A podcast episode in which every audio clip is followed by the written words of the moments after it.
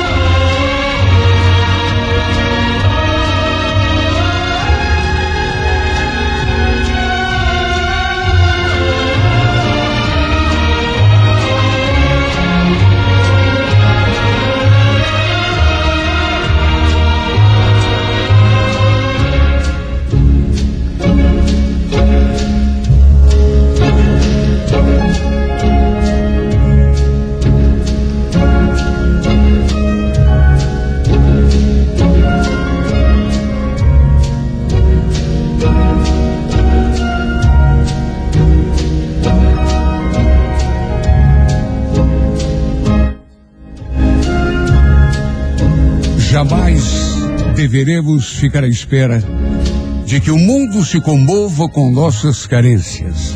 Jamais devemos alimentar a ilusão de que o mundo vai deixar seus interesses de lado para cuidar das nossas feridas. O mundo não dá atenção aos chorões. O mundo não dispõe de tempo para consolá-los ou lhes dar alento. Ao contrário, o mundo antipatiza com os resignados, os conformados. O mundo antipatiza com os que se sentem medo e não confiam em si, os que se consideram derrotados por antecipação. Há pessoas, no entanto, que não entendem a lógica da vida e ficam buscando, tanto para seus fracassos quanto para o sucesso dos outros, explicações fantasiosas. Não existe uma coisa que nos empurra mais para baixo do que a ideia de que os outros só vencem porque têm sorte ou recebem proteção. Não há perspectiva de vitória para quem adota esse tipo de filosofia conformista. Só há uma maneira de vencer: pela coragem, pela fé, pela luta. Não é à toa que dificilmente encontramos um vencedor se queixando da vida, ou um perdedor entre aqueles que se levantam, lutam e não se entregam. É preciso que já levantemos, impedindo que as dificuldades nos intimidem. É preciso que aceitemos os desafios que o mundo nos impõe, em vez de ficarmos nos escondendo debaixo da cama. Muitos dos obstáculos intransponíveis que impedem a realização dos nossos sonhos só são intransponíveis porque jamais tivemos a audácia de derrubá-los e superá-los. Aos olhos de uma pessoa medrosa, qualquer mísero camundongo assume ares de dragão. Até mesmo a natureza respeita os corajosos e abandona os que se rendem à inutilidade. Os abutres estão sempre na expectativa de fazer uma limpeza nas formas de vida, onde haja desistência de luta.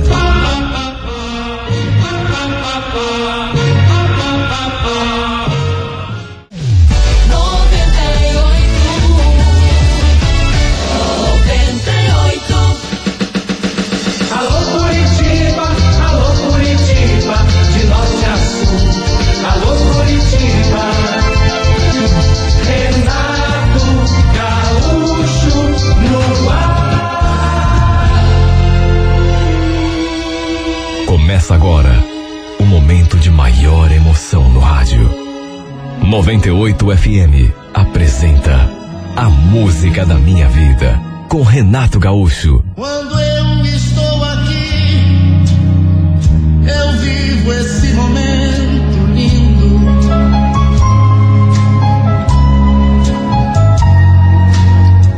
Olhando para você e as mesmas emoções.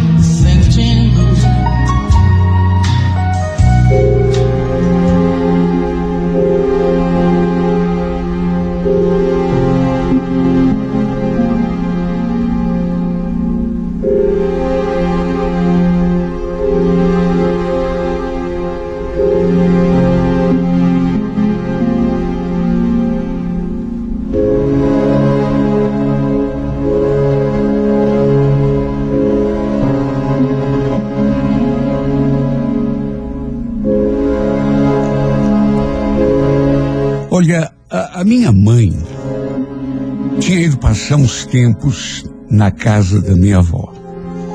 Isso no interior, Prudentópolis. A família dela era praticamente toda daquela região.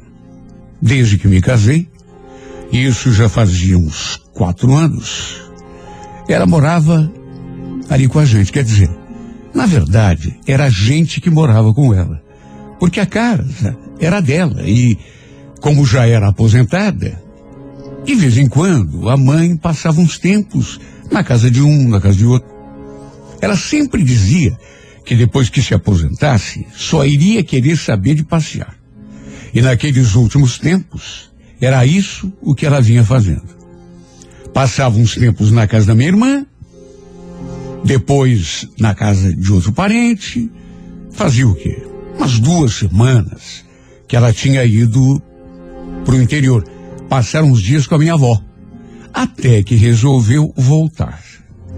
Minha avó estava bem velhinha, quase sem forças, mais de 90 anos, para se ter uma ideia. Olha, se não fosse o seu estado de saúde, inclusive, minha mãe iria até trazê-la para passar uns tempos aqui com a gente. No fim, ela não trouxe a minha avó, mas acabou trazendo um primo meu de lá, filho de uma irmã da minha mãe. Esse meu primo não veio sozinho, trouxe a esposa da minha mãe junto. Então, fazia tanto tempo que eu não via o meu primo que para mim é, foi até uma alegria, sabe? Quanto tempo que eu não vi o Casimiro. E a gente, sabe, sempre se deu tão bem. Fazia uns 15, 16 anos, talvez até mais. Quando falei com a mãe pelo telefone, ela tinha ligado avisando que iria chegar para eu buscá-la na rodoviária. Ela já tinha, inclusive, me falado que o primo e a mulher dele viriam com ela, de modo que não foi nenhuma surpresa. A surpresa mesmo ficou por conta de quando conheci a mulher do Casimiro. Porque era uma mulher bonita demais. Uma lourinha tão linda e tinha os olhos assim tão azuis que, como o meu avô costumava dizer, era realmente uma lindeza. Seu nome, Joelma. Olha, uma coisa eu digo, não precisou nem a minha mãe nos apresentar. Bastou eu dar assim uma primeira olhada enquanto eles se aproximavam, para eu já sentir uma coisa estranha aqui dentro de mim. Não sei explicar, mas parecia ter um aviso, uma espécie de premonição. Meu primo também era um polaco bem apanhado. Só que ele tinha a pele assim, meio avermelhada, por conta do sol. Dei um abraço na minha mãe, até porque estava morrendo de saudade dela. Fiz aquelas perguntas de praxe, como tinha sido a viagem. Aí cumprimentei o primo e fui apresentado à sua mulher. Olha, eh, não tinha como não reparar, porque era, repito, uma lourinha bonita demais. Parecia uma boneca de porcelana. A pele lisinha, bem clarinha, os olhos azuis, repito, me bateu uma espécie de pressentimento. Uma coisa que dá no homem quando olha para o rosto de uma mulher e se encanta. O que, que eu vou fazer? Uma coisa da natureza. Embora eu soubesse que não tinha nada a ver. Durante o trajeto até em casa, eu e o primo, a gente foi conversando. Ele foi ali na frente comigo, enquanto minha mãe e a mulher dele foram do banco, no banco de trás. E foram conversando também. Perguntei como estavam as coisas lá no interior, trabalho, custo de vida, essas coisas, parentada.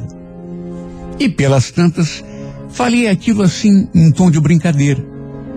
É, finalmente você achou um tempinho para vir passear aqui em Curitiba, hein?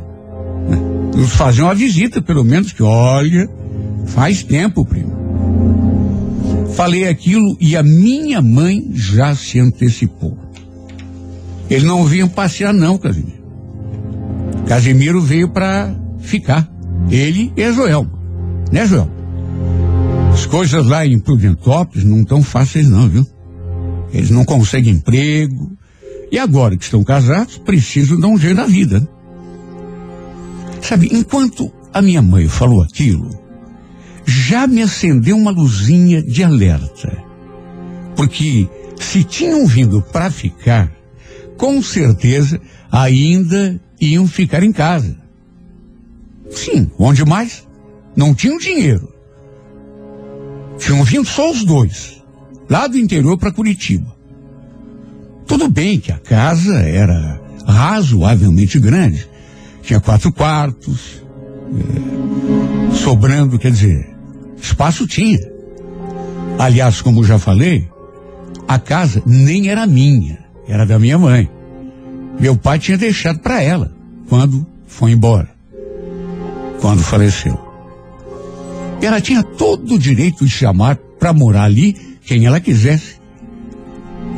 Eu não era contra, não. Só que não sei explicar. É que mais uma vez eu senti aquela sensação esquisita por dentro. E me deu aquele pressentimento de confusão. Se ficassem ali em casa alguns dias, duas semanas, ainda dava para segurar, mas pensar naquela mulher, o tempo todo ali em casa, sei lá por quanto tempo, semanas, meses, anos, quem sabe, eu sentia aquele tremor, aquela possibilidade de confusão. Eu, inclusive, dei uma olhadinha para ela, assim, pelo retrovisor. E, para minha surpresa, bem nesse momento, como se estivesse adivinhando ou pensando mais ou menos a mesma coisa, ela estava me olhando também. Olha, eu tive até a impressão de que ela deu até um sorrisinho assim, suave. E chegou a me dar até um arrepio. Meu Deus, que olhos lindos que ela tinha. Não fiz comentário nenhum sobre aquilo que minha mãe tinha falado. E aliás, continuou falando, praticamente até em casa. Diz que o Casimiro ia tentar arranjar emprego, se estabelecer, depois arranjar um, um cantinho para ele, para Joelma. Depois ele voltaria lá para Prudentópolis para buscar as coisas dele. Mas que enquanto isso, eles ficariam ali na nossa casa. Pensei também na minha mulher. Será que ela ia gostar daquela história? A Lídia sempre foi muito ciumenta. Com certeza ficaria meio ressabiada com outra mulher morando ali dentro da nossa casa. Principalmente uma mulher bonita. E quando eu digo bonita, desculpe a insistência, mas é que era bonita mesmo. Olha, não nego. Fiquei preocupado com essa história toda. Mesmo assim, procurei desviar o pensamento, não ficar encolcando com aquilo, até porque, muitas vezes no começo é, de uma convivência, a gente logo pensa que vai acontecer tal coisa e depois se engana. Acaba acontecendo tudo diferente do que a gente imaginou. Só que assim que chegamos em casa, principalmente não digo principalmente, mas todos nós, principalmente eu e ela, a Joelma, a gente olhou mais uma vez e eu notei que não era uma coisa circunstancial. Ela me olhava com insistência. Sabe? E eu também já comecei a notar o olhar da minha mulher em relação a mim. É claro que a Lídia recebeu todo mundo muito bem. Até porque, meu Deus, visita, era parente do interior. Só que sei lá, senti uma pontinha de incômodo no seu olhar. Principalmente quando a mãe falou que eles iriam passar uns tempos ali com a gente. E tempos, a gente sabe como é, né? Podem ser algumas semanas, até mesmo alguns dias, como podem ser alguns meses e quem sabe até alguns anos. Ela desviou os olhos na minha direção. Minha mulher me olhou de um jeito como me interrogando, como que perguntando: era isso mesmo? Olha, eu conhecia a minha mulher. Conheci de muito tempo. Sabia da reação dela. Sabia que ele estava incomodada. Mesmo que ela não me tivesse dito nada, só olhado para mim. Mas enfim. À noite, ela vinha me perguntar o que eu tinha achado daquela história, da minha mãe trazer aqueles dois para passarem uns tempos lá em casa. E eu simplesmente não me dei por achado. Sabe, não falei nada. Falei que não podia impedir a casa da minha mãe. Aí ela comentou. Bonita, mulher do teu primo, né? Não respondi nada. Fingi que não estava nem escutando. Dei uma disfarçada e já saí de perto. Até porque, de qualquer modo, ela tinha realmente ficado incomodada. Repito, a gente quando convive com uma pessoa há muito tempo, você consegue interpretar o gesto, o olhar. Ela estava chateada. E era por causa da mulher do meu primo. E aquele comentário que ela tinha feito, de que a mulher do primo era bonita, sabe, se havia alguma dúvida do motivo do incômodo dela, agora não havia mais nenhum. Olha, meu primo era gente boa, simples na dele, até meio tímido, o típico rapaz do interior. A Joelma também me pareceu ser uma pessoa até certo ponto reservada. Aliás, nós dois, ou de nós dois, quem acabou sendo, tendo um pouco mais de sorte e conseguiu arranjar um emprego foi a Joel. E o trabalho era ali mesmo, no bairro, num supermercado. Aliás, até o Casimiro foi lá preencher uma ficha, só que não teve a mesma sorte. Só que depois, Umas três semanas depois, ele também acabou, acabou conseguindo um emprego. E desse modo, tudo ficou ajeitado. A ideia dos dois era se acomodarem, se firmarem no emprego, então iriam arranjar uma casa e buscar a mudança deles no interior. E ficar por aqui de vez.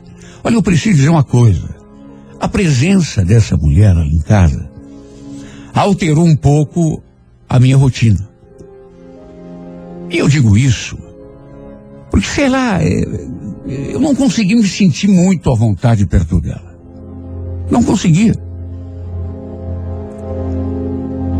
Até porque eu. Eu digo isso porque, não sei, eu. Sei lá, minha mulher, ela vivia olhando para mim. Não dizia nada. Mas vivia olhando para mim sabe? Principalmente quando a Joelma estava por perto, sabe? Parecia até que estava vigiando o meu olhar, para ver se a gente olhava.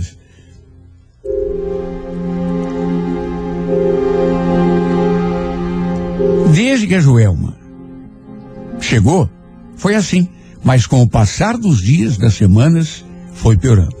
Quando minha mãe falou que eles iriam ficar morando com a gente, ali uns tempos, a primeira coisa que a Lídia fez foi me olhar com aquela cara de interrogação. Até por isso, juro, eu tentava até evitar olhar para Joelma. Na verdade, eu me sentia até um pouco mal. Quando estava sentado no sofá, por exemplo, e ela passava diante de mim. Eu nem me movia. Mantinha os olhos fixos na televisão. Já prevendo que a minha mulher, minha esposa, estaria de olho em mim, me vigiando. Para ver se não ia mudar o, o olhar da televisão para ela que passava ali em frente de nós. E repito, isso começou a me perturbar demais, a me fazer mal. E ao contrário, quando a Lídia não estava, eu aproveitava para olhar. A Joelma passava diante de mim, eu não conseguia segurar o pescoço, sabe? Já acompanhava com olhar para onde quer que ela fosse. Eu não fazia por mal. Juro que não. É uma coisa da natureza da gente, é. O que, eu vou fazer? É atração. É impossível segurar. E meu Deus, a cada dia que passava, eu achava essa mulher mais bonita. Não é exagero, juro que não é. Aos poucos, com o tempo, apesar de amar minha esposa, de ter me apaixonado por ela há muito tempo, não posso negar que eu comecei a sentir aquela espécie de atração pela mulher do primo. Repito, pela milésima vez, não era por querer. Era uma atração forte demais. Uma vontade Com o tempo, a verdade é que ela começou a tirar o meu sossego cada vez mais. Por mais que eu tentasse evitar, ela começou, ela começou a tirar a minha paz. Até sonhar com ela eu sonhava. E nos sonhos, a gente fazia de tudo o que um casal faz entre quatro paredes. Mais uma vez, despertei suando na cama, no meio da noite, com o coração acelerado.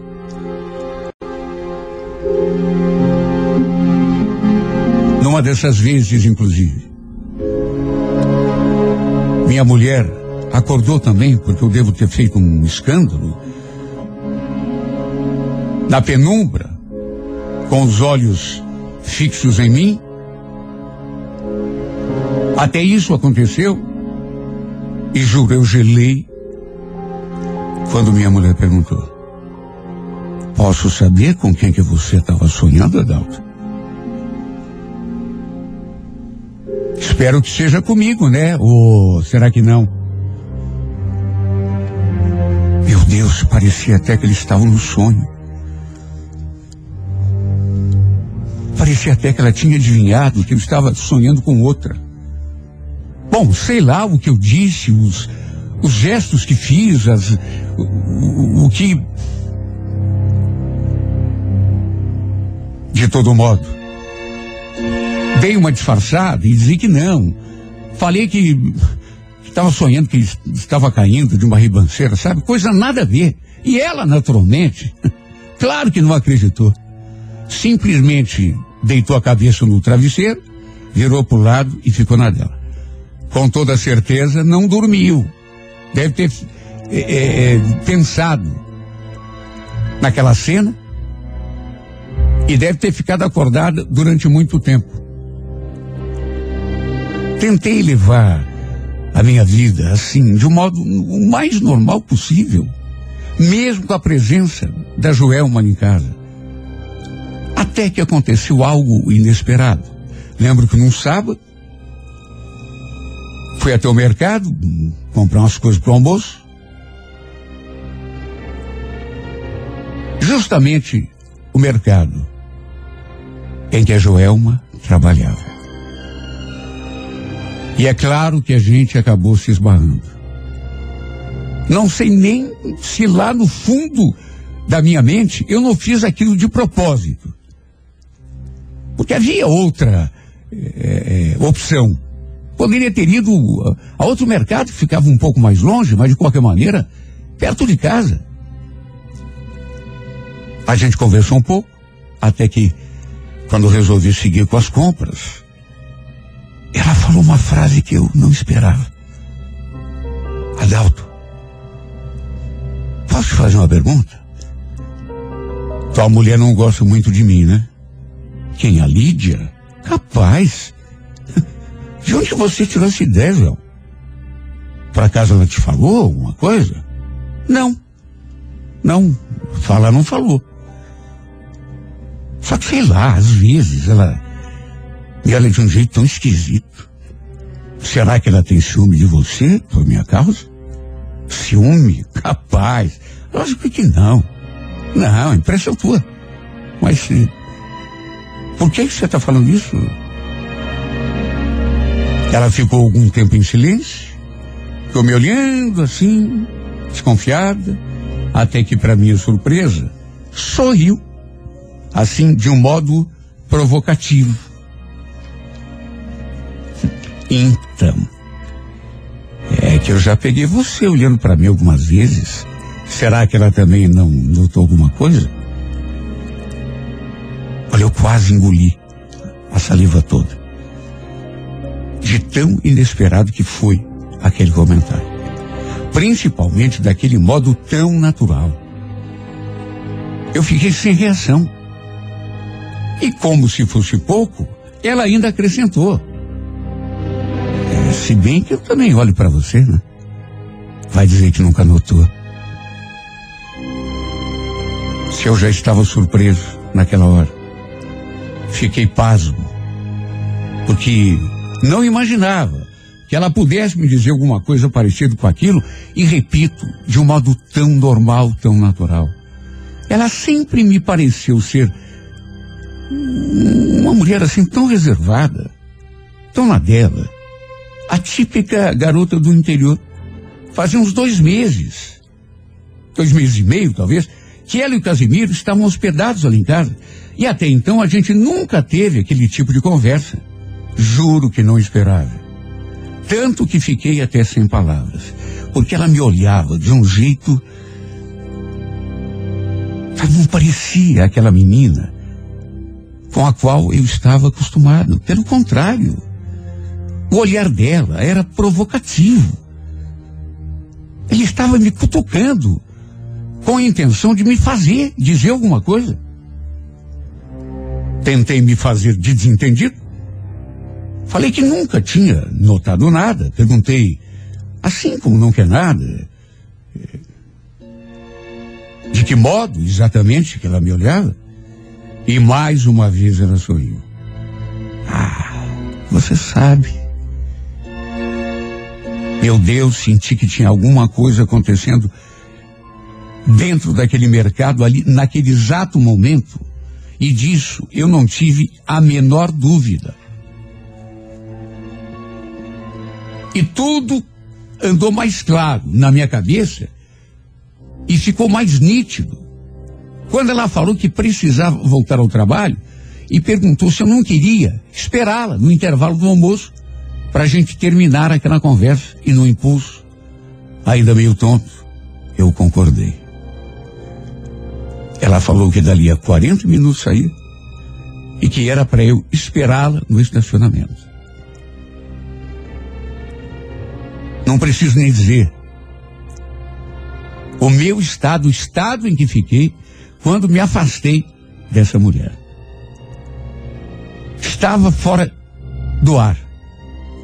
Ainda não estava acreditando que havíamos tido aquele tipo de conversa. Comprei o, o que precisava e fiquei lá no estacionamento, esperando por ela. Sabe o que é tremer dos pés à cabeça? Porque eu não sabia o que esperar. Será que ela queria conversar comigo? Seria alguma coisa assim? É claro que sim. naquela conversinha ali de dez minutos no máximo, ela tinha deixado muito claro que não era aquela menininha tímida que me parecia. Não. Ela atacava também. E o assunto não dava para ter dúvida. Será que ela iria se declarar para mim? Falar mais do marido? Eu fiquei ali, tremendo dos pés à cabeça, sem saber que tipo de conversa a gente teria. Quer dizer, não vou aqui também ficar me fazendo de idiota, de sonso. É claro que eu fazia ideia do que pudesse ser a dita conversa. Mas eu não estava acreditando ainda. Quando deu o horário dela, quando a vi se aproximando do carro, tive um milhão de emoções todas misturadas. Ele então entrou e ficou me olhando em silêncio durante algum tempo. Dava para ouvir as batidas do meu coração. Ela perguntou se eu queria ir a outro lugar, mas eu fiquei sem saber o que responder. Até porque eu ainda estava na dúvida sobre as suas intenções. E tinha muito medo, até pelo meu casamento, que eu prezava, do que poderia acontecer se a gente fosse um. Aquilo que ela tinha dito lá dentro do mercado, por exemplo, dez minutos de conversa, se tanto. Quem podia me garantir que não tinha sido só uma brincadeira? Até nisso eu pensei, de repente, nem é sério, é. Vai que eu tentasse ou dissesse alguma coisa e ela se defendesse e fosse correndo contar tudo pro, pro marido, pro meu primo. Porque tem mulher que faz isso. Eu sei que tem. Finge que está interessada, aí deixa a bola quicando, como se diz. Aí quando o homem toma iniciativa, pensando que se trata de uma coisa, a mulher se faz de inocente. E é capaz até de espalhar notícia como se o culpado fosse o homem. Eu sei que isso acontece. De modo que tinha também esse medo. Por isso, falei apenas que por mim tanto fazia, que a gente podia conversar ali mesmo, ou em outro lugar ali perto, mas não muito longe da minha casa. A gente ficou se olhando, como se um estivesse querendo adivinhar o pensamento do outro. Aí, bem nesse momento em que eu fui falar, ela também resolveu abrir a boca. Aí ficamos naquele joguinho de empurra. Ah, fala você primeiro. Não, fala você. Até que ela finalmente falou. Primeiro, começou a se queixar do Casimiro. Eu não falei? Essa é outra atitude que algumas mulheres têm. Quando querem cair fora, quando querem alguma coisa com outro, é falar do marido, que o marido não compreende, que o marido não é romântico, que faz muito tempo que, que ela é infeliz. E isso eu conheço de léguas. Então tinha um monte de perigo ali me rondando. Ela começou assim, se queixando do primo. Que não tinha mais certeza de que gostava dele, que achava que tinha sido precipitada quando se casou, que estava meio arrependida, até isso ela falou. Ela falava e só eu escutava. Só esperando para ver o desfecho daquela conversa. Porque vamos convir. Não devia ser à toa que ela estava me contando aquelas coisas, até que de repente pro meu espanto, ela me falou uma coisa que me fez estremecer. Aliás, não apenas falou, como também fez uma coisa que causou um torpor no meu corpo todo. Eu não esperava de novo. Aliás, nada do que essa mulher fazia eu esperava. Ela era uma caixinha de surpresa. De modo que, depois de falar aquilo do marido, do meu primo, que não sabia mais se gostava dele, que há muito tempo ela tinha a ideia é, é, de que tinha se precipitado, que aquele casamento tinha sido, talvez, ela já estava chegando a essa conclusão, precipitado antes do que deveria ter acontecido, até porque, se não fosse precipitado e ela tivesse esperado um pouco mais, talvez ela nem tivesse se casado com ele. Sabe aquela conversa? Sabe? Eu fui escutando, fui escutando, só esperando o final da trama. Não sei se ela estava com medo, não sei se ela estava, sei lá, com vergonha, ou meio arrependida até de ter começado aquela conversa. Só sei dizer que lá pelas tantas, ela me disse a coisa mais inesperada possível. E não apenas me falou.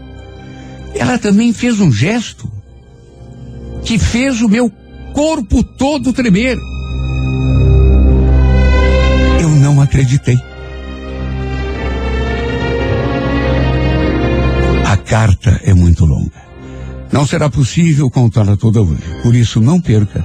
Amanhã, neste mesmo horário, a segunda parte da história de Adalto e Joelma na sessão A Música da Minha Vida.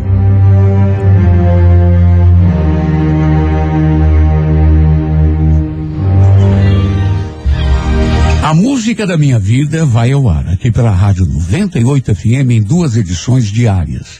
A primeira às oito e meia da manhã e a segunda às onze horas. Se você também tem uma carta, uma história de amor para contar através do programa, escreva sua história de amor junto com um número de telefone para manter contato com a produção e remeta por e-mail para o seguinte e-mail é, www. Gaúcho, não, não tem www. Renato Gaúcho, renatogaúcho.com.br. Renato Gaúcho, arroba, renatogaúcho.com.br.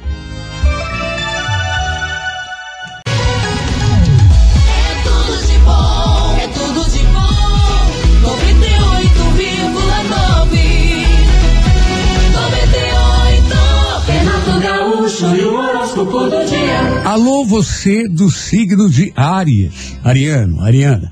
Insisto que puder no teu avanço, em todos os sentidos, toda energia eh, que você tiver, de, procure eh, dedicar aquilo que faz, né? Porque a gente tem muito o que fazer na vida e às vezes fica perdendo tempo à toa com quem não tem a ver. Né? Aproveite o tempo, Ariana. Né? Agora, não conte com o resultado fácil. A influência é boa, mas se não tiver dedicação, não servirá de nada. O romance seja explícito ao manifestar o que quer e o que sente. Até porque ninguém é adivinha, né? Agora, Lilás, número 32, horas 5 da tarde. Gêmeos, bom dia. Geminiano, Geminiana, não tenha medo de mudar comportamentos e contemplar novos horizontes, seja na vida profissional ou afetiva. Às vezes, é necessário a gente se desfazer de determinados modos de agir, de pensar, coisas que não fazem mais sentido, né?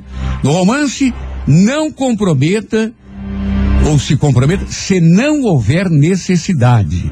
E se você não perceber que o resultado vai ser aquele que você espera. A Coreia Azul, número de sorte, o 49, hora onze e meia da manhã, palpites urso e pavão.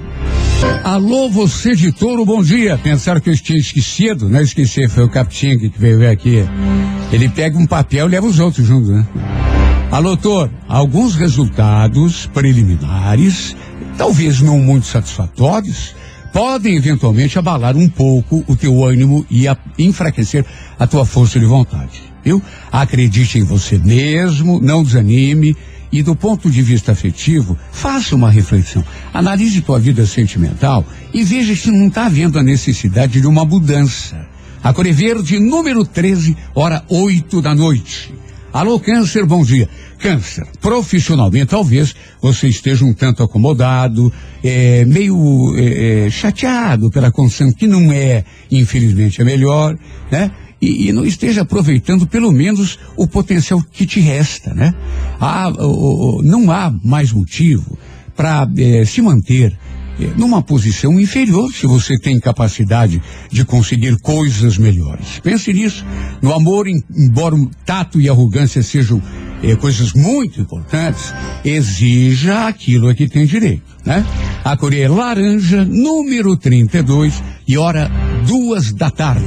Leão, bom dia. Leonina, Leonino, a boa perspectiva de melhoras materiais, inclusive né? Inclusive em relação a tudo aquilo que parecia muito difícil, né?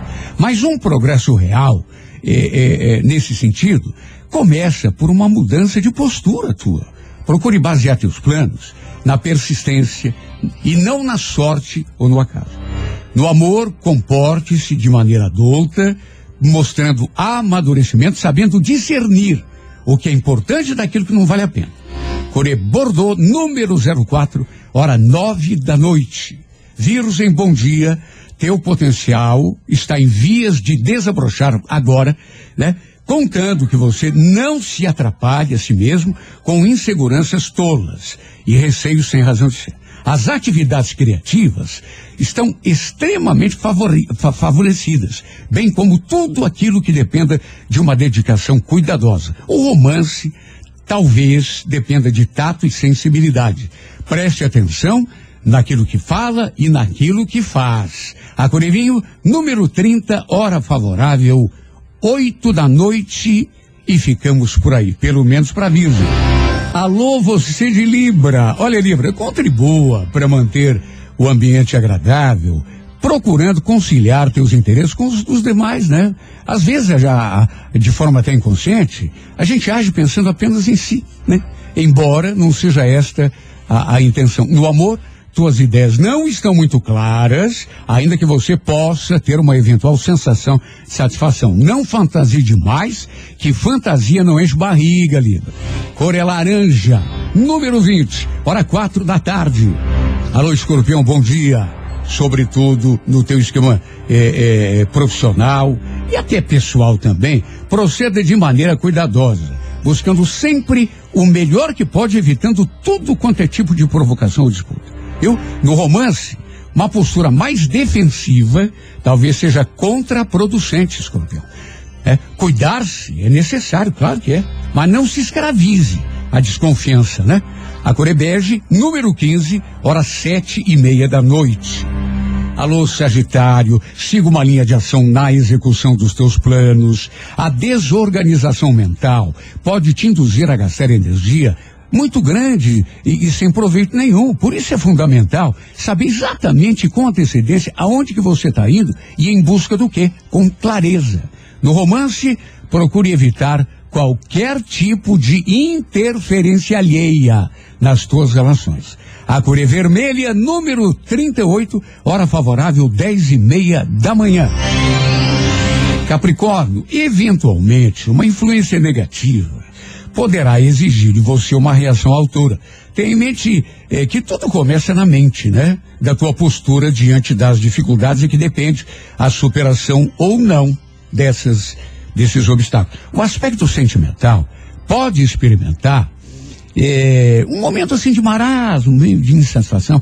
Importante será você colocar culpa, né, é, é, é, na circunstância, ou, ou, ou, nos outros, no destino. Procure buscar as ferramentas para o conserto dentro de si mesmo, Capricórnio. É por aí. A coreografite número 42, hora três da tarde. Aquário, bom dia. Olha, Coreano, período de boas influências, prospecto profissional, atitudes corajosas e até mesmo arriscadas tendem a contar com o apoio da sorte, embora você não deva abusar. Relação afetiva geral passando por um episódio de instabilidade. Talvez haja conflito entre sentimentos ou haja sentimentos, mas também interesses conflitantes. Evite decidir qualquer coisa a esse respeito de maneira precipitada, viu, Aquário? A Grená, número 28, hora sete e meia da noite. Peixes, bom dia. Pisciano, pisciano. Trabalho pode experimentar um momento de avanço, se souber estimular a convivência com as pessoas à tua volta.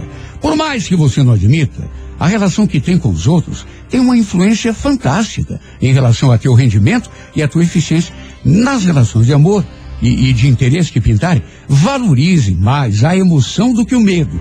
Cuide-se, mas não se esqueça, amor não é matemática. A Cuide-se, mas não se esqueça de que o amor é matemática e, sobretudo, quase me esqueci. A cor é maravilha, número 41, hora favorável, onze e meia da noite. Bom dia! Bom dia! Bom dia! Show da manhã 98.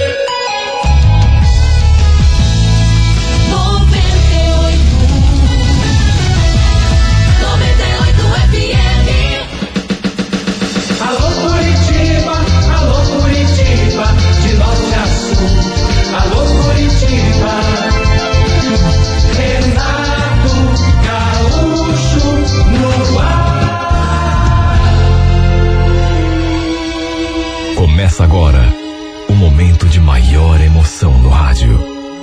98 FM apresenta A Música da Minha Vida com Renato Gaúcho. Quando eu estou aqui, eu vivo esse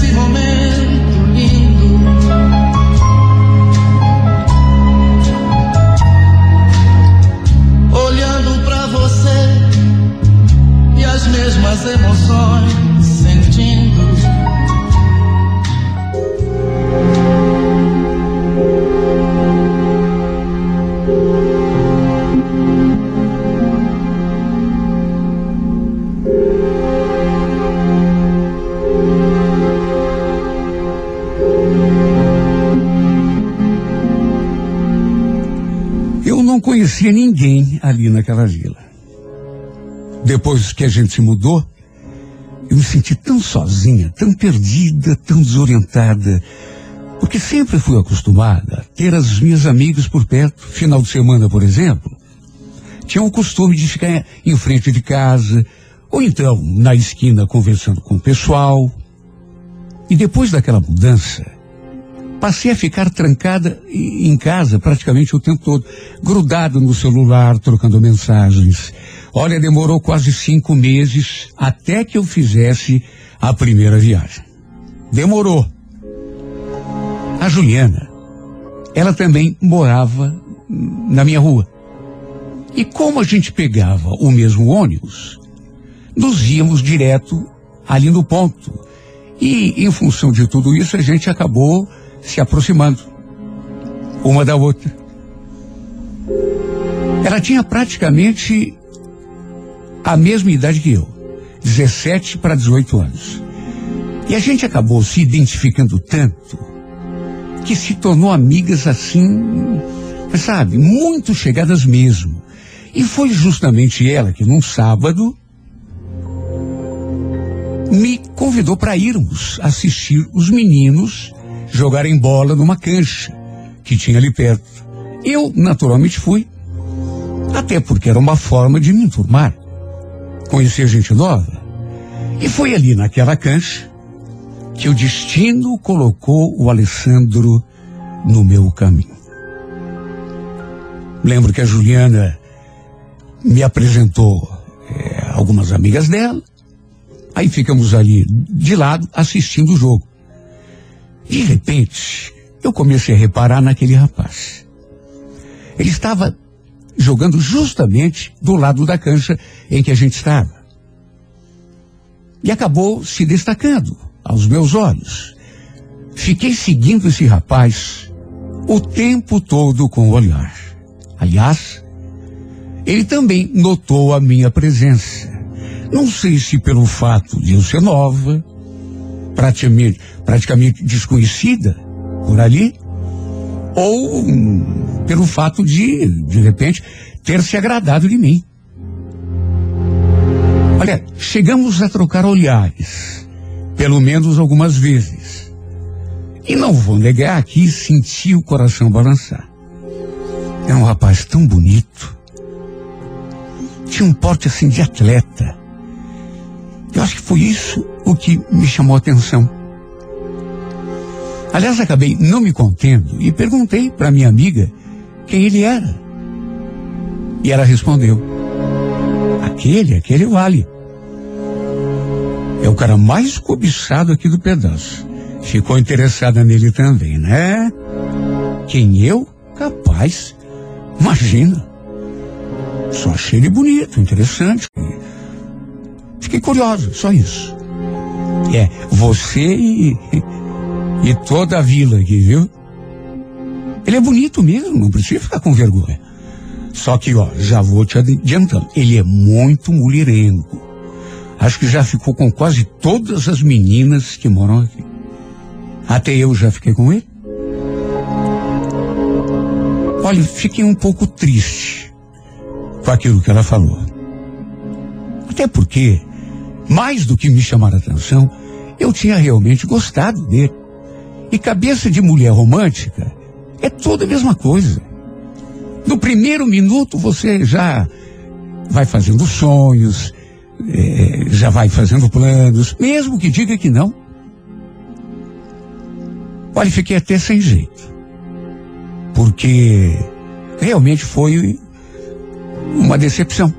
Saber que ele era mulherengo, que já tinha ficado, segundo a minha amiga, com praticamente todas as meninas que moravam ali, inclusive ela, foi realmente um balde de água gelada. Mas enfim, pelo menos era começo, né?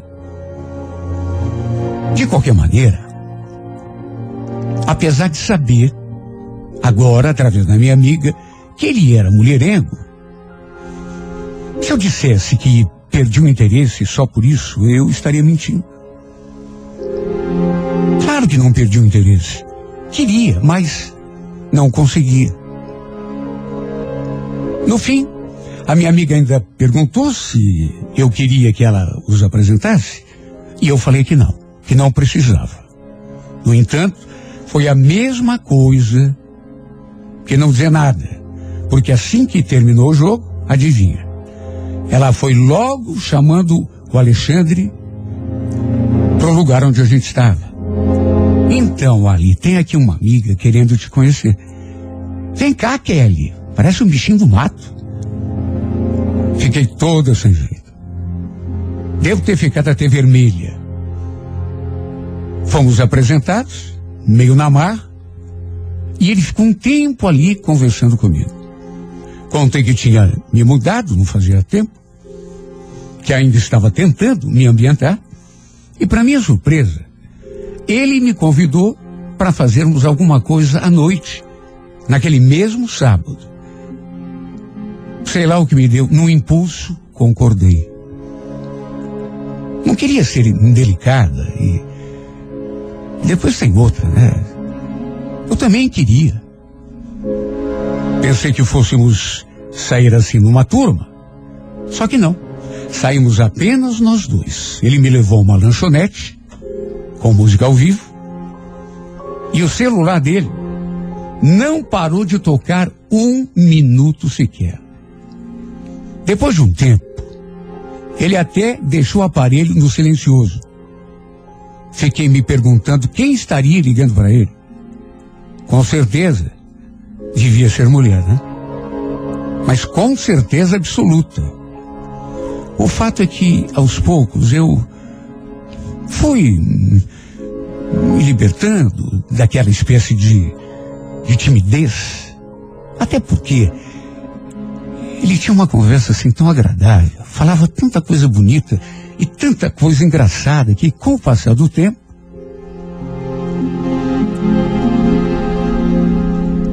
naquela lanchonete, a gente conversou muito, mas muito mesmo. Até que, para resumir, acabamos ficando juntos já naquele nosso primeiro encontro. E a verdade é que eu adorei tudo o que aconteceu entre nós. Quer dizer, Quando digo tudo, estou me referindo a, a beijos, abraços, porque não permiti que fosse além. Ele não tinha carro, mas como fomos a um lugar ali mesmo da vila, meio afastado, nem foi preciso pagar uma condução. Era quase uma hora da manhã quando ele me deixou na frente do portão da minha casa. Meus pais não eram muito de me controlar, até porque sabiam que eu era uma menina juizada, mas nunca tinham chegado tão tarde em casa como naquela noite. E a verdade é que, de todo modo, foi apenas a primeira vez. Passamos a nos ver direto em todo final de semana. Normalmente, eu ia à cancha com a Juliana ver os meninos jogarem. Depois do jogo, eu e Alessandro ficávamos namorando um pouco, depois combinávamos alguma coisa para a noite e olha, não foi preciso mais do que dois ou três encontros para eu me dar conta de que estava completamente apaixonada.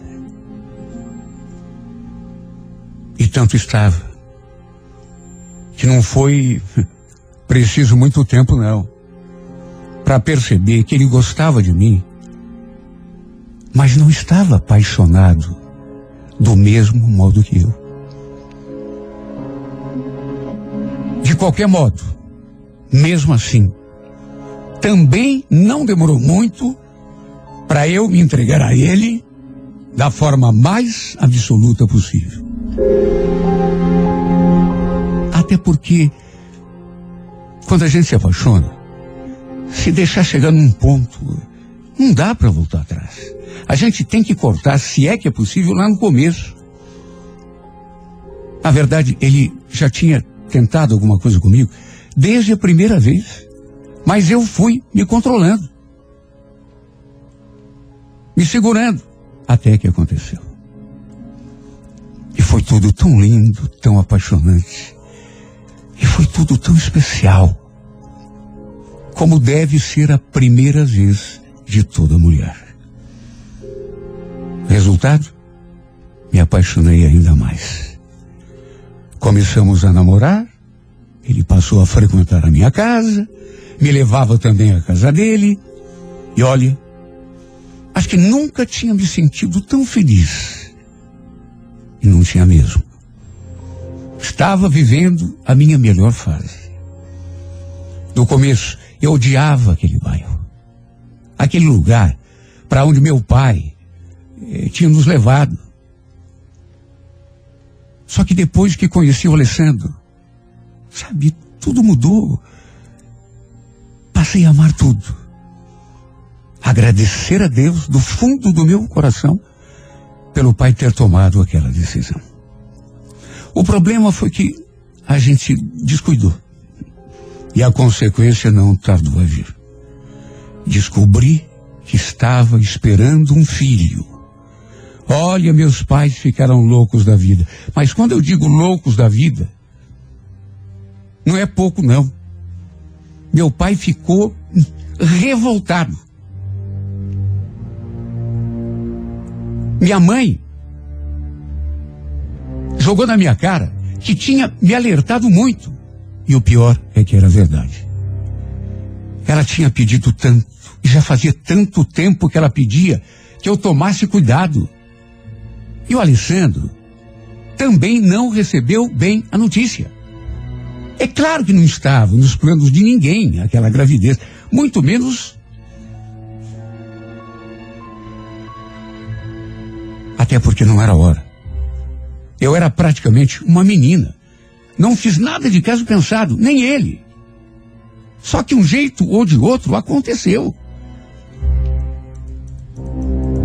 A gente foi levando até que perto de completar seis meses de gestação, fizemos uma reunião na minha casa com a presença do meu namorado e ficou decidido que iríamos morar juntos. O problema é que não era na nossa casa, mas lá na casa dos pais dele. O Alessandro não tinha trabalho fixo. Como ele mexia com pintura, não era sempre que tinha serviço. Por isso, pelo menos no começo, ficou decidido que seria na casa da mãe do pai dele que a gente moraria. Meu pai até convidou para ficarmos ali em casa, mas o Alessandro não quis. Preferiu ficar é, lá mesmo na casa dos pais, e se fosse para a gente ficar junto, seria lá que a gente iria ficar. Claro que fui bem recebida. Super bem tratada. Jamais iria me queixar do meu sogro e da minha sogra. Só que, claro, preferia mil vezes estar no meu próprio canto, na casa da minha mãe, onde, com toda certeza, me sentiria melhor. O problema foi que depois que fomos morar juntos, as coisas mudaram um pouco. Na verdade, não mudaram um pouco, não. Mudaram demais.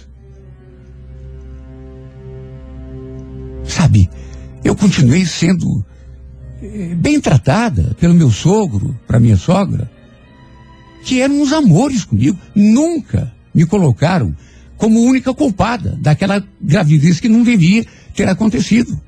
Com eles tudo bem. Mas com o Alessandro.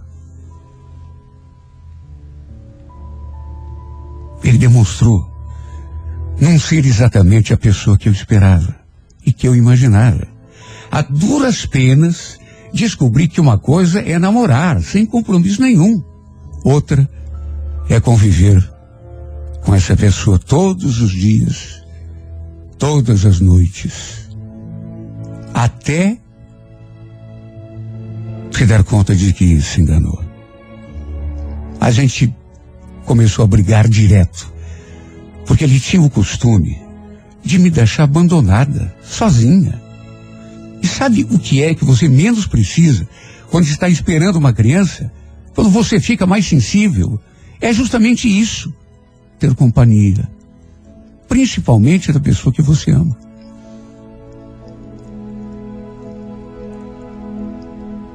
A gente, repito, brigava direto.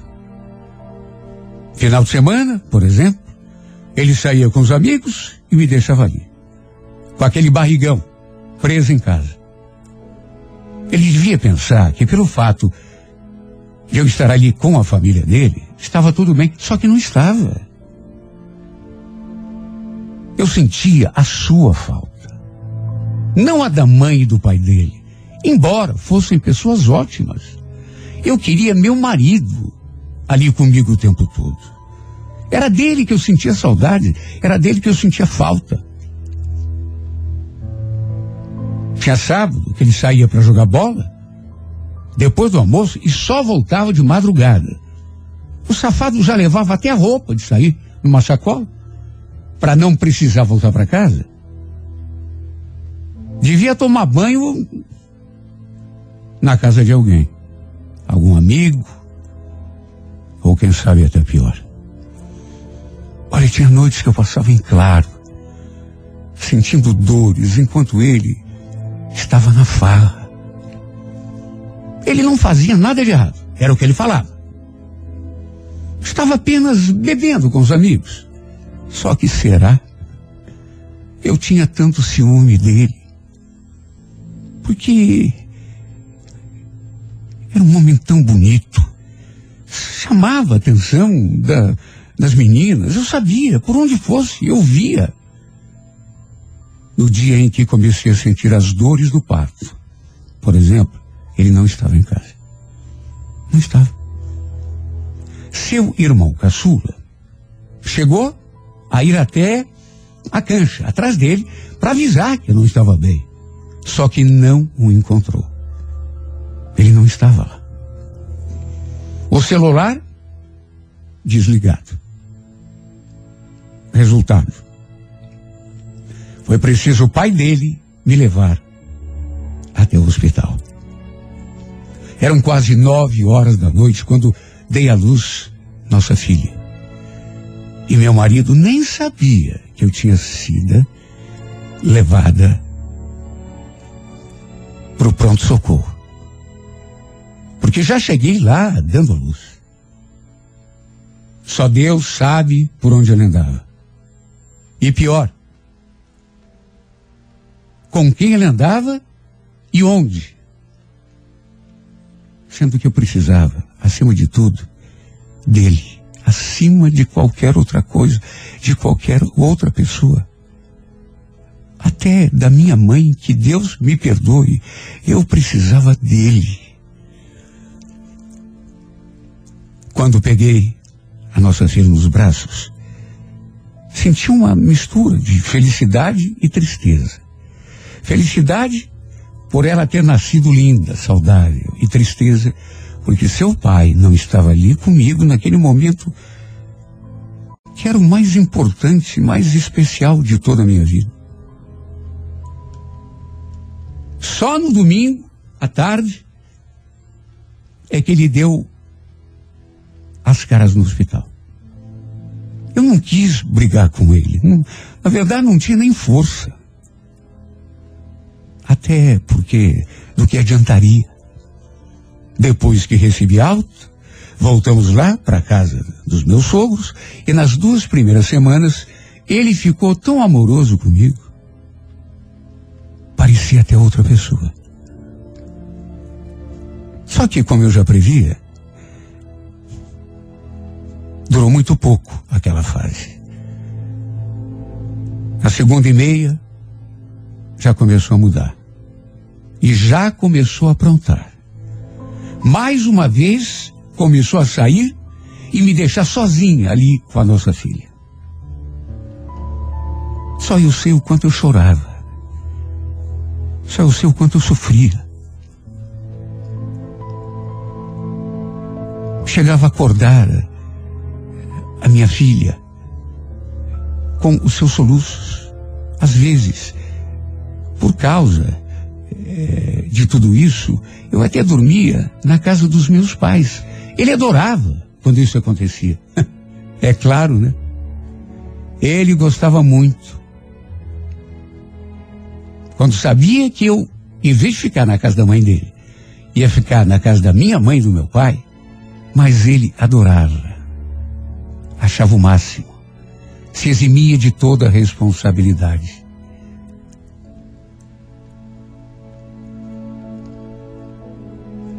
De qualquer maneira, a gente levava a vida do jeito que dava, né? Eu queria de outro jeito. Com a companhia do meu marido, nossa família toda junta. Mas ele não gostava disso. Achava que era muito monótono. Ele precisava sair com os amigos, jogar bola com os amigos, sair para noite, beber. Eu tenho certeza de que não era só isso. Mas do que adiantaria brigar, discutir, meu Deus? E o pior é que depois da minha filha completar um aninho, não muito depois disso, para complicar a situação que já era horrorosa, que já era triste, eu ainda descobri. Culpa toda minha. Culpa toda minha. Que tinha engravidado de novo. E é claro que essa gestação seria mais cruel do que a primeira. Desta vez sofri mais ainda. Minha segunda gestação foi ainda mais complicada e sofrida do que a primeira, porque naquelas alturas o Alessandro já fazia aquilo que bem entendia, sem me prestar nenhuma satisfação. Levava uma vida em solteiro, saía direto, voltava a hora que bem entendia. Enquanto eu ficava em casa, com um filho no colo e outro na barriga. Eu já não tinha mais forças para brigar com ele, para cobrar nada dele, até porque sabia que não ia adiantar. Ele até podia tomar jeito durante uma semana, três, quatro, cinco dias, mas não demorava muito e logo voltava a aprontar. Eu tinha quase certeza de que ele tinha outras mulheres na rua.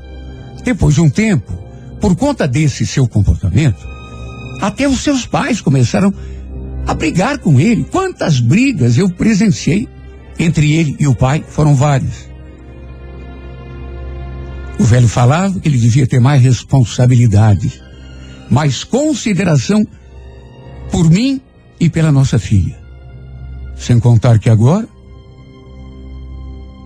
eu estava esperando mais um filho.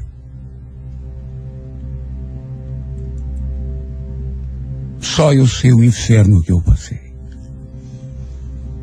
Acredite quem quiser, mas quem bancava as despesas na casa, todas, era o pai dele.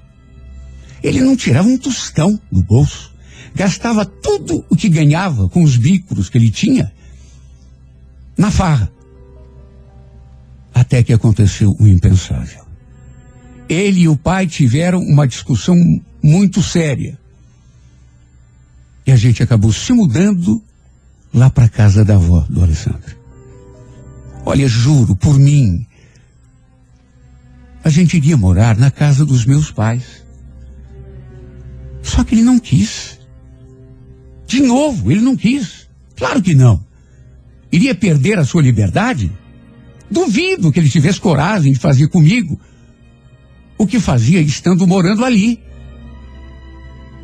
Debaixo das vistas do meu pai. Ele não teria coragem. o pai não iria permitir. Fomos para a casa da sua avó e, como eu já imaginava, tudo continuou na mesma. Ele continuou saindo à noite, do mesmo jeito que fazia, me deixando em casa sozinha, como sempre. De modo que nada mudou, absolutamente nada mudou. Nessas alturas, eu confesso até que já tinha me conformado. Meio que desistido de insistir naquilo que eu sabia que não ia adiantar nada. Tinha me dado conta de que era chover no molhado. Ele não queria mudar. O que ele queria era ser o mesmo e continuar fazendo a mesma coisa, tendo vida de homem livre, solteiro, Fomos tocando a vida até que quando entrei no quinto mês de gestação, ele acabou se superando. Nunca irei esquecer aquele domingo. Todo mundo ali na casa da avó do Alessandro. De repente, aquela confusão. Mas não na nossa casa, mas na casa que ficava ao lado da nossa.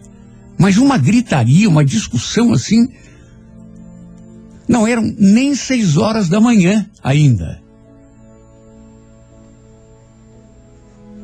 A vizinha, eh, deu para sentir, era que estava mais descontrolada, nervosa, revoltada com alguma coisa. Eu levantei assim, meio assustada, ao ver o que estava acontecendo. Essa vizinha, ela morava ali, na casa do lado, com a filha. E como era técnica de enfermagem, fazia plantão de madrugada. Chegava cedinho em casa. E ela devia ter chegado e se deparado com algo muito grave. Porque ela estava descontrolada. Berrando como se não se importasse se alguém iria escutar. As casas ficavam assim, bem próximas uma da outra, de modo que não tinha como escutar as coisas que ela falava. Ele estava aos berros, gritando com alguém. Suma daqui, seu desgraçado! Suma! Não quero mais ver tua cara, seu infeliz. Eu vou chamar a polícia. Eu vou contar tudo para tua avó se você pisar de novo aqui na minha casa. Eu te prometo. Ninguém, é claro, até aquele momento sabia do que estava acontecendo. Só que de repente, nós vimos saindo pela porta, debaixo dos xingamentos daquela mulher, ninguém menos do que ele, o Alessandro, meu marido. Ele sem camisa, segurando o par de tênis no chão. Não sei como não perdi meu filho naquela hora. Porque foi um choque tão grande, tão grande, tão avassalador. Ele tinha passado a noite ali na casa da vizinha. Com toda certeza dormindo com a filha dela. A mulher, repito, trabalhava à noite, era em hospital, técnica em, em enfermagem. Dava plantão de madrugada e devia ter chegado e encontrado o, o Alessandro na cama, dormindo com a filha. Com certeza foi isso o que aconteceu. E o safado ainda tentou se explicar. Dizer que não tinha feito nada de errado. Não, não. Não tinha feito nada de errado. Aliás, os cafajestes nunca fazem nada de errado. Ele tentou me impedir, aliás. Todos tentaram. Mas eu acabei voltando para casa dos meus pais, naquele mesmo dia. Não tinha como continuar ao lado desse homem, levando em conta tudo o que ele já tinha me feito, tudo o que eu já tinha sofrido por ele. Não tinha como.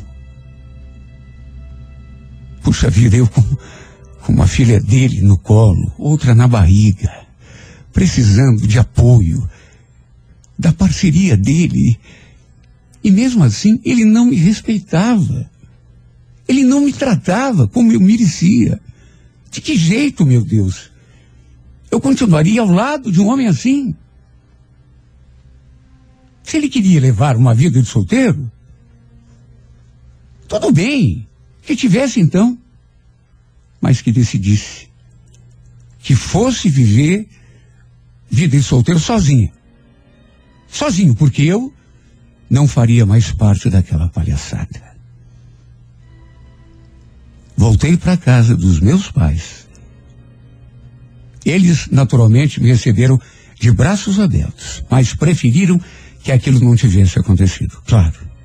Até hoje, esse homem chora aos meus pés, implorando perdão, pedindo mais uma chance. Mas eu falei que só volto para ele depois que ele provar que mudou. Voltar para quê, meu Deus? Para sofrer? Para passar mal? Para ficar sozinho enquanto ele se diverte por aí, nos braços de qualquer uma? Eu preciso ser valorizada. Ele precisa aprender a me respeitar. Espero que a minha falta a faça refletir, repensar seu comportamento comigo. Se bem que, para falar a verdade, eu não acredito nisso. Juro por Deus. Queria acreditar, mas não acredito. Voltar para quê? Para viver aquela vida de sofrimento? Espero. Uma esperançazinha bem pequenininha, mas que ainda existe. De que ele, sei lá, entenda que precisa me valorizar. Que eu sou uma pessoa que merece respeito. Não sou uma qualquer. Espero que a minha falta o faça refletir, repensar seu comportamento. Quero que ele aprenda. Que se torne uma pessoa melhor mesmo que seja duas penas. Porque se eu dissesse que não amo ainda, estaria mentindo. Amo e não é pouco. Sinto demais a sua falta. Mas se eu não for dura com ele, ele vai continuar me tratando do mesmo modo. Tem horas que eu penso em aceitá-lo de volta, quando ele vem choramingar, me pedir para voltar para casa com ele. Só que no fundo, eu tenho certeza. Ele vai continuar agindo do mesmo modo. Deixei bem claro que se ele realmente quiser que eu volte para ele com as crianças, que arranje um cantinho só para gente, só para nós, que se torne um marido de verdade, de que me valorize, esteja presente na nossa vida o tempo todo. Se for para ser daquele jeito, aquele sofrimento, aquele desrespeito comigo, não quero mais. Já falei isso para ele, já repeti. Estou tão cansada, meu Deus, de ser deixada sempre em segundo plano. De ser esquisita. De ser aquela que espera. De ser aquela que ama e não é amada. De ser aquela que respeita e não é respeitada. Portanto, só volto se isso tudo que eu falei para ele acontecer. Sabe o pior? É que no fundo eu sei que não vai acontecer. Eu finjo que acredito que talvez haja uma possibilidade, de modo que lá no fundo eu sei, ele não vai se transformar, ele não vai se tornar um marido bom, ele não vai me respeitar. De modo que eu falo, eu peço uma mudança, mas no fundo eu já até me conformei. Quer saber como vai ser a minha vida? Daqui para diante? Como sempre foi. Sozinha, com dois filhos, lutando junto pela minha vida. Sem esperança sequer de que haja uma possibilidade pequenininha que fosse de esse homem mudar. Nada vai se transformar. Eu amo e o respeito. Mas apesar de vir chorar aqui na minha casa, a grande verdade, e eu sei que é, é que ele não me respeita, é que ele não não me ama, ele, que ele não me quer bem, porque ele é um mentiroso. Mente que gosta de mim, mas na verdade só quer ter alguém na cama quando ele quiser, para quando não estiver na rua, nos braços de outra, beijando outra, fazendo amor com outra.